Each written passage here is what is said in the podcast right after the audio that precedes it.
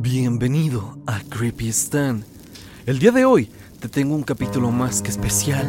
He recabado algunas historias que pertenecen al grupo de Facebook, al cual, como siempre, te invito a que te unas, ya que poco a poco estamos teniendo más interacción por allá, y también otras historias que me han llegado por correo. Te pido te prepares, te pongas cómodo y sobre todo, que apagues la luz esta fría noche y escuches estas temibles historias.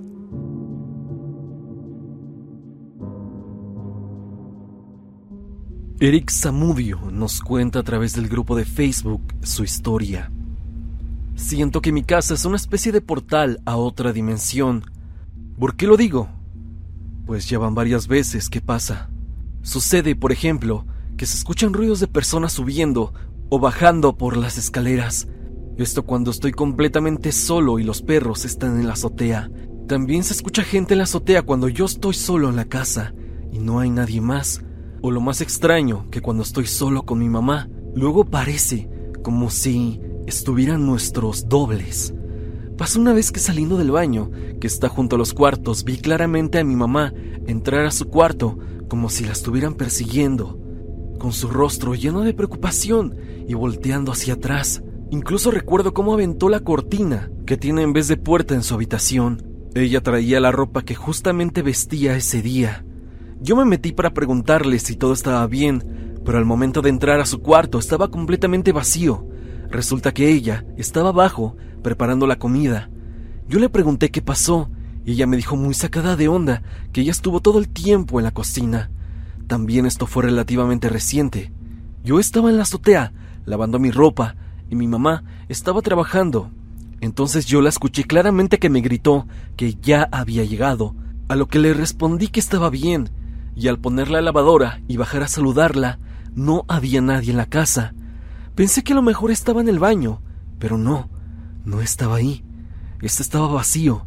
Ese día mi mamá llegaría horas después de esto. Lo más curioso es que ella misma me ha dicho que ha escuchado lo mismo conmigo, que exactamente le digo que ya he llegado a casa, pero que al buscarme no estoy por ningún lado. Yo y mi mamá le hemos llamado esto nuestros dobles, aunque muchos los llaman doppelganger, pero no sé por qué me pase esto, y solamente en mi hogar. Yosef Reyes nos cuenta lo siguiente. Me gustaría compartir esta anécdota que me ha perseguido durante 26 años de mi vida. Esta historia la traté de enviar hace mucho, pero bueno, aquí la tienes, Stan. Esto no ocurrió directamente conmigo, sino con mis padres, porque yo estaba en el vientre de mi madre. Esto ocurrió en Nuevo León, en las colonias del Bosque de la Silla, coloquialmente llamada el Bosque de la Pastora, un lugar hermoso en Guadalupe, pero lleno de muchos misterios. Mis padres, en ese momento, unos simples jóvenes de 19 años, vivían por ahí y durante las noches se pasaban por las calles de esa zona, debido a que el bosque era y es aún un lugar tranquilo. En una de esas noches se percataron que arriba de los árboles se encontraba una lechuza, pero no una normal, ya que decían que la lechuza se veía extraña, más grande de lo normal y parecía que los estaba observando. Mi madre no es muy creyente de lo extraño, en cambio papá y su familia sí que lo es. Por lo tanto, cuando mamá se percató de la lechuza, mi padre rápidamente agarró de su mano y le dijo que ya se fueran para la casa y que no se atreviera a mirar para atrás. Dicen que cuando se estaban yendo hacia la casa, escucharon como la lechuza los seguía, porque mientras ellos caminaban, escucharon un silbido, pero un silbido demasiado metálico y agudo que se estaba acercando cada vez más hacia ellos. Por suerte llegaron a mi casa y se metieron rápidamente. Ya estando adentro, mi papá abrió las cortinas y se percató que la lechuza estaba enfrente de la casa y duró toda la noche hasta el amanecer. Ellos me dicen que lo que vieron fue una bruja que quería a mi mamá por mí. Es decir, que aquella cosa supuestamente me quería a mí. Pero honestamente creo que lo que pasó, sobre todo por lo que describen de aquel silbido metálico y que era una lechuza de tamaño anormal, es que quizá no era una bruja, sino algo más, algo que los estaba vigilando, algo que no era de este mundo. Y es que, cerca del Cerro de la Silla, se hablan muchas leyendas, muchas historias de la gente de las colonias vecinas. Se ha hablado mucho de un hombre pájaro, una tipo gárgola como la del Cerro de la Estrella, ya que los cerros, volcanes y cuevas supuestamente pueden ser portales hacia otros mundos, y puede que lo que hayan visto mis padres esa noche se tratara de algún ser que venía de otro lado. Al menos, esa es mi hipótesis. Hasta aquí mi anécdota, y espero la comunidad pueda escucharme y saber que no soy el único que pasa por este tipo de cosas.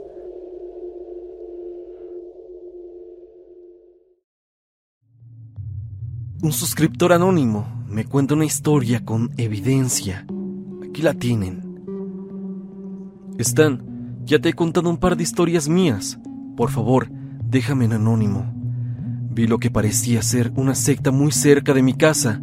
Yo vivo a las orillas de Azcapotzalco, precisamente cerca de las vías del tren suburbano que corre de Buenavista a Cuautitlán, y lo que vi comprende entre el tramo de la terminal Buenavista a la estación de Fortuna. Para ser exactos, está cerca un deportivo llamado Victoria de las Democracias, que de igual manera así se llama la colonia en la que vivo. Para no hacerte tan largo esto, te lo cuento de una manera un poco breve acerca de lo que vi aquella noche y te adjunto un par de fotos que logré captar de la secta que vi.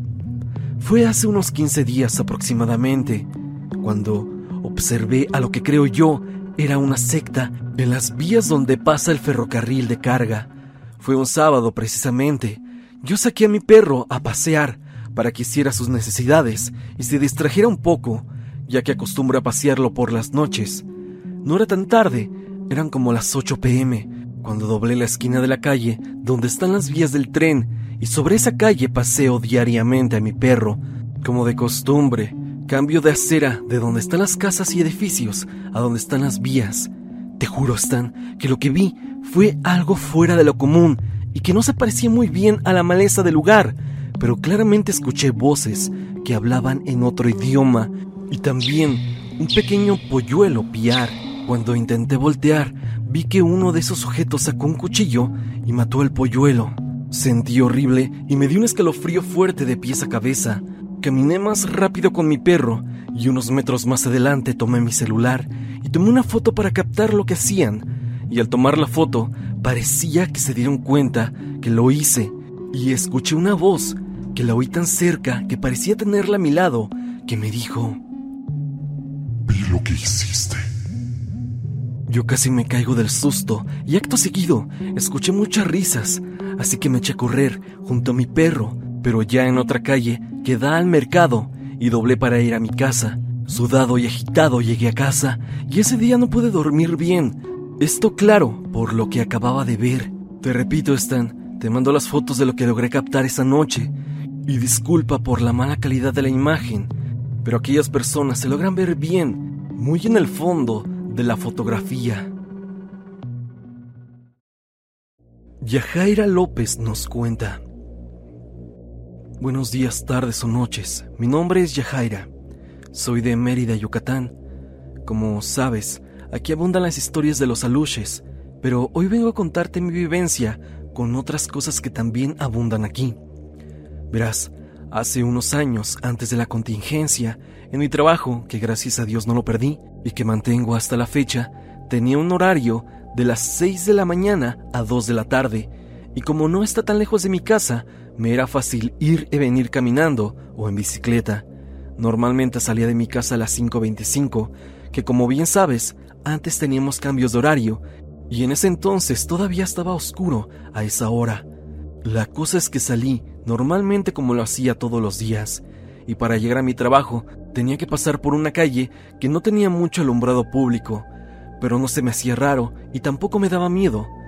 Ya estaba acostumbrada. Me faltaban unas calles para llegar a periférico y de ahí a unos 100 metros se encuentra mi trabajo. Iba tranquila y de la nada comencé a sentirme observada.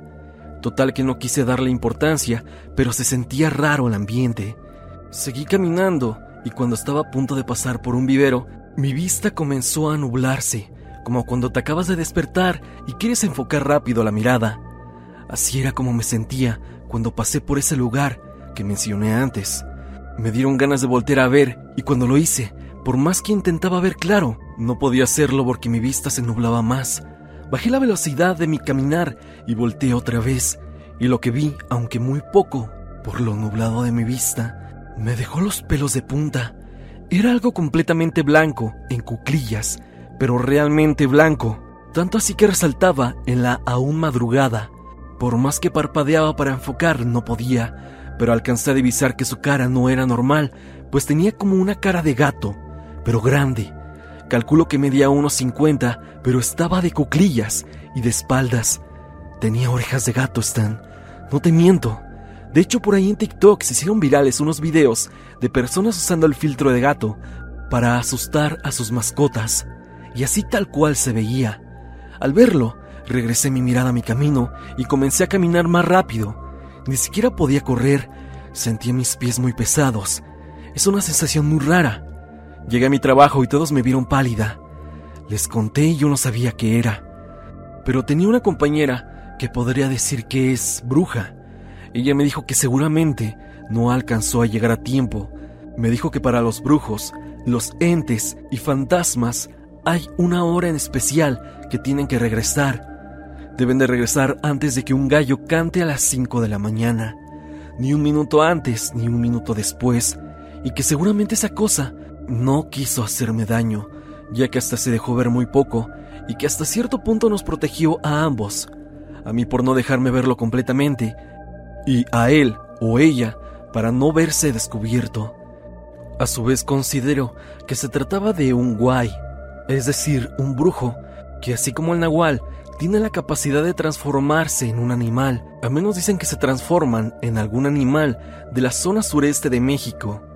En específico, un chivo, cerdo, pájaro, gato y un perro. Cada uno de estos animales tiene un nombre diferente.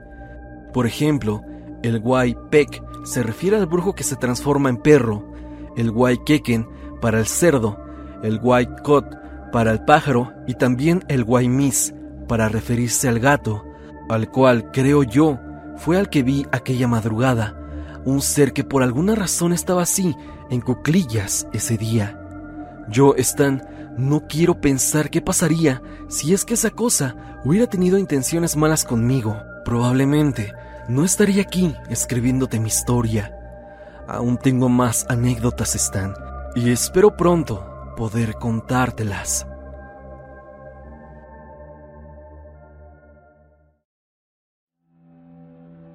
Samuel Trejo nos cuenta.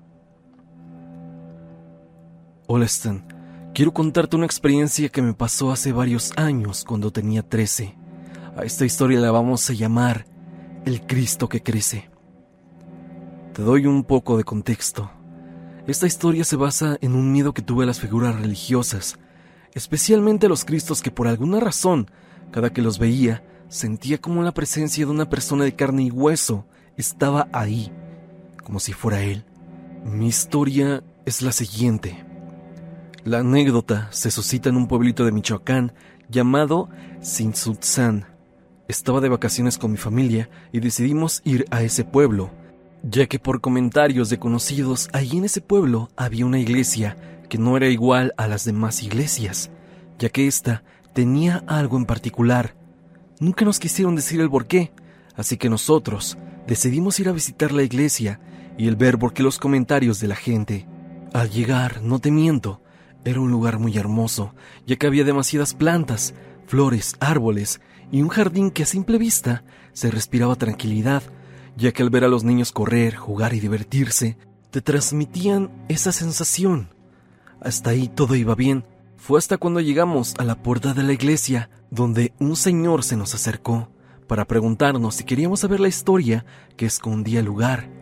Y al nosotros aceptar, el señor comenzó a relatar la historia del lugar.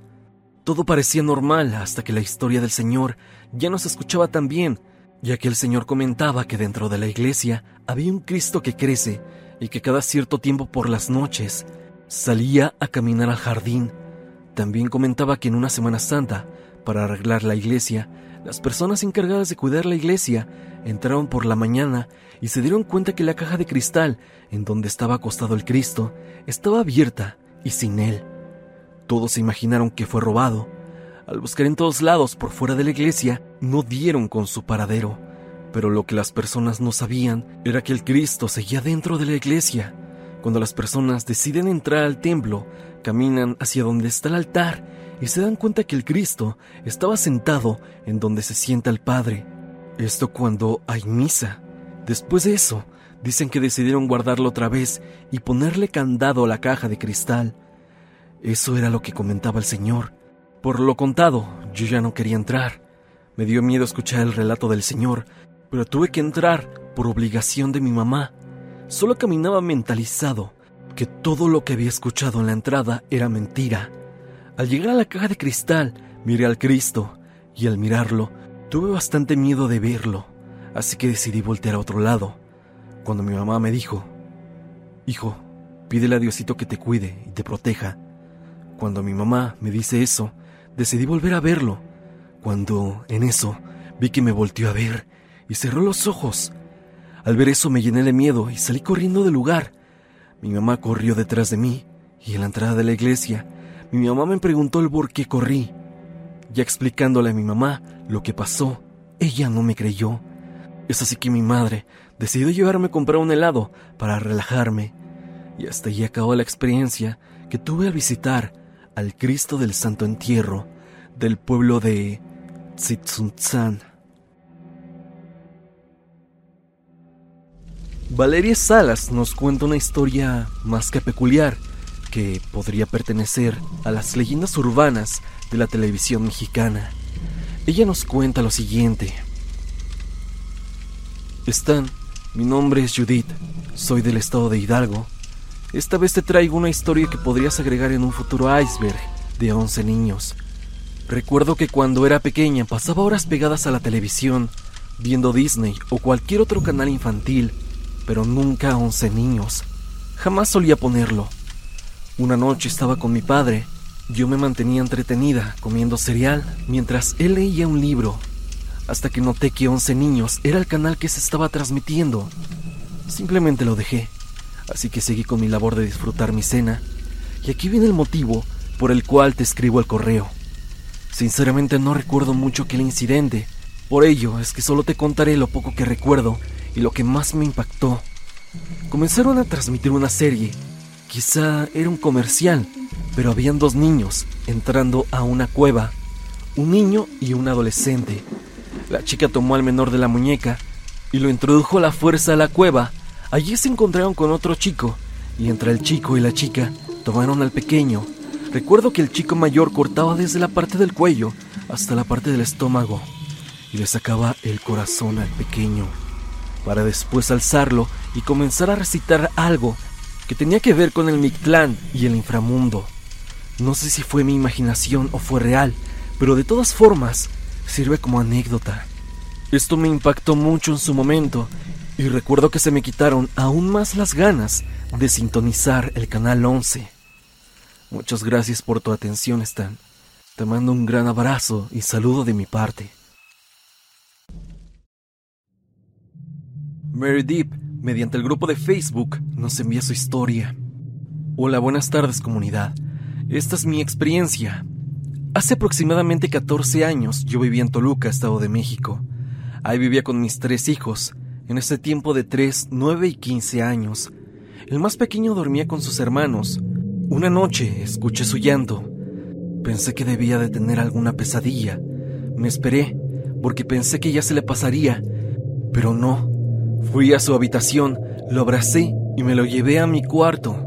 Él estaba incontrolable, no había forma de calmarlo. Entre su llanto, me alcanzó a decir que había arañas en la cama y en la pared, pero de pronto me dijo que había un hombre vestido de negro en una de las esquinas de la habitación y que ese hombre se lo quería llevar.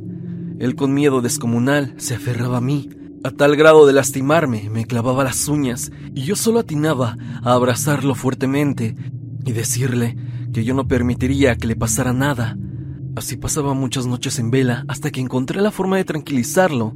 Me di cuenta que si lo abrazaba fuertemente con un rebozo que tenía y lo pegaba a mí, él después de un rato se calmaba.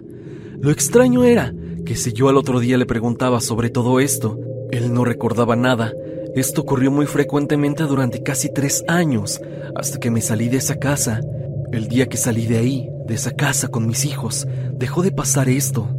Pero él, durante todo ese tiempo, siempre me describía al hombre de la misma manera.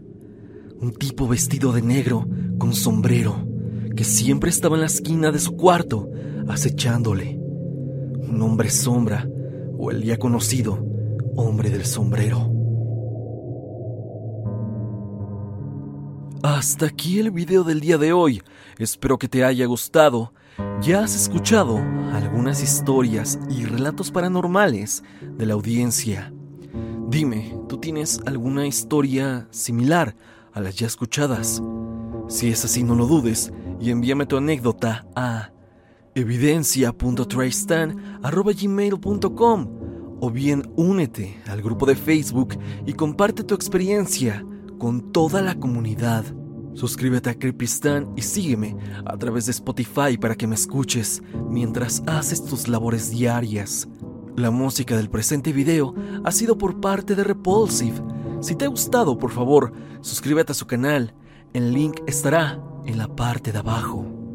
Sin más que decir, no te olvides que yo soy Stan y te deseo dulces pesadillas.